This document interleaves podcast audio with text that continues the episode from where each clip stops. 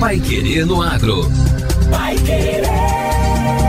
O Jornal do Agronegócio. 91,7. A Embrapa e a BASF assinaram um acordo de cooperação técnica e financeira para validar o modelo tecnológico a partir da safra 2022-2023, pautado em boas práticas agrícolas e apícolas. O intuito do projeto, que tem duração de três anos, de 2022 a 2025, é impulsionar a convivência harmônica entre sojicultores e apicultores a partir de ações conjuntas em três regiões brasileiras importantes para a produção de soja: Paraná, na cidade de Maringá, Mato Grosso do Sul, em Dourados, e Rio Grande do Sul, em São Gabriel. A partir da validação de um protocolo de boas práticas agrícolas, as instituições pretendem comprovar que o desenvolvimento das atividades em espaços integrados pode ser benéfico para os dois setores. De acordo com a Embrapa, é fundamental propor ações em parceria que promovam a boa convivência e estimulem o respeito às diferentes atividades de campo, com foco na sustentabilidade dos sistemas produtivos. No caso específico do relacionamento entre sojicultor e apicultor, é importante a valorização valorização da responsabilidade mútua, o que significa respeitar os limites além de suas áreas de cultivo ou propriedades. Já a BASF estabeleceu como meta aumentar em 7% ao ano a parcela de soluções que contribuem significativamente com a sustentabilidade além de continuar fortalecendo as ações que promovem o uso correto e seguro das soluções com as boas práticas agrícolas. O projeto foi organizado para contar com a participação de grupos de apicultores, proprietários de até cinco apiários e de sojicultores que estejam localizados próximos a essas colmeias. Com base em mapas obtidos no Google Earth, será detalhada a paisagem da área a ser trabalhada, com um raio máximo de 3 quilômetros dos apiários. Os apiários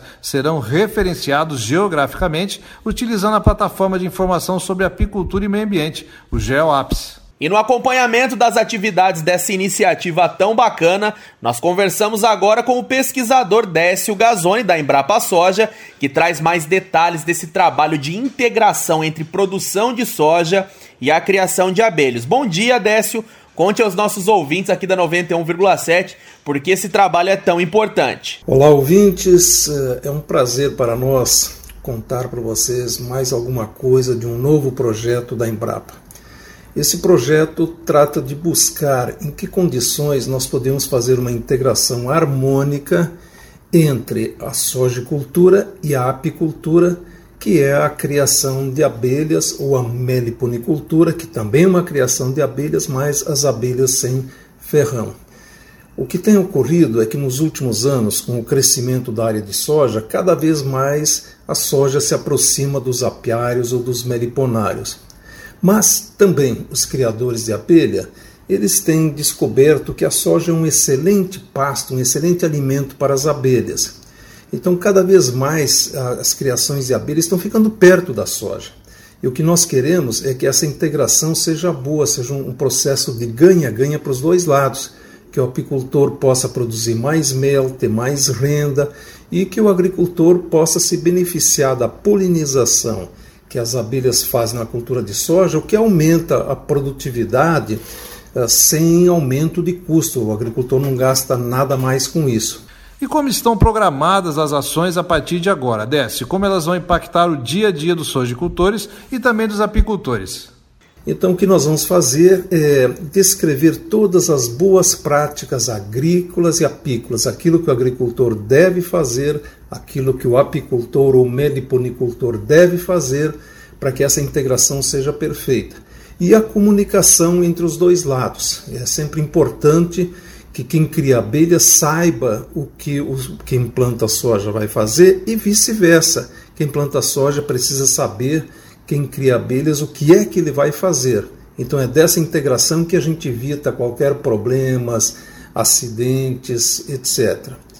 E com isso nós vamos produzir diversas peças de comunicação, nós vamos produzir uma cartilha que vai estar disponível para todos os produtores de soja, para todos os criadores de abelhas e também outras peças, filmetes mostrando em que consistem essas boas práticas agrícolas.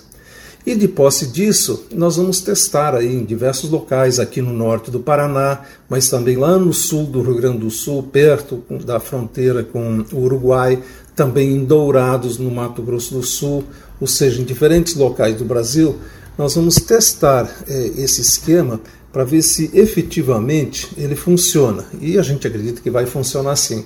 E uma vez então comprovado e validado, nós liberamos todas essas informações para uso dos nossos agricultores, dos nossos apicultores, dos nossos meliponicultores. Para a gente finalizar, como mencionou o Gazone, a soja está presente em praticamente todas as regiões brasileiras e ocupa aproximadamente 40 milhões de hectares nesta safra 2021-2022. Dessa forma, em alguns casos, as áreas cultivadas com soja estão próximas de apiários fixos tradicionais ou mesmo dos locais de colocação de colmeias em apiários migratórios. Apesar do desafio da convivência harmônica, há vantagens para ambas as atividades. Segundo o pesquisador, de um lado, a florada da soja pode ser usada como pasto apícola pelos criadores de abelhas, principalmente da Apis mellifera, a abelha africanizada, em períodos de pouca disponibilidade de alimento. Além disso, pode-se afirmar que, sob condições adequadas de visitação,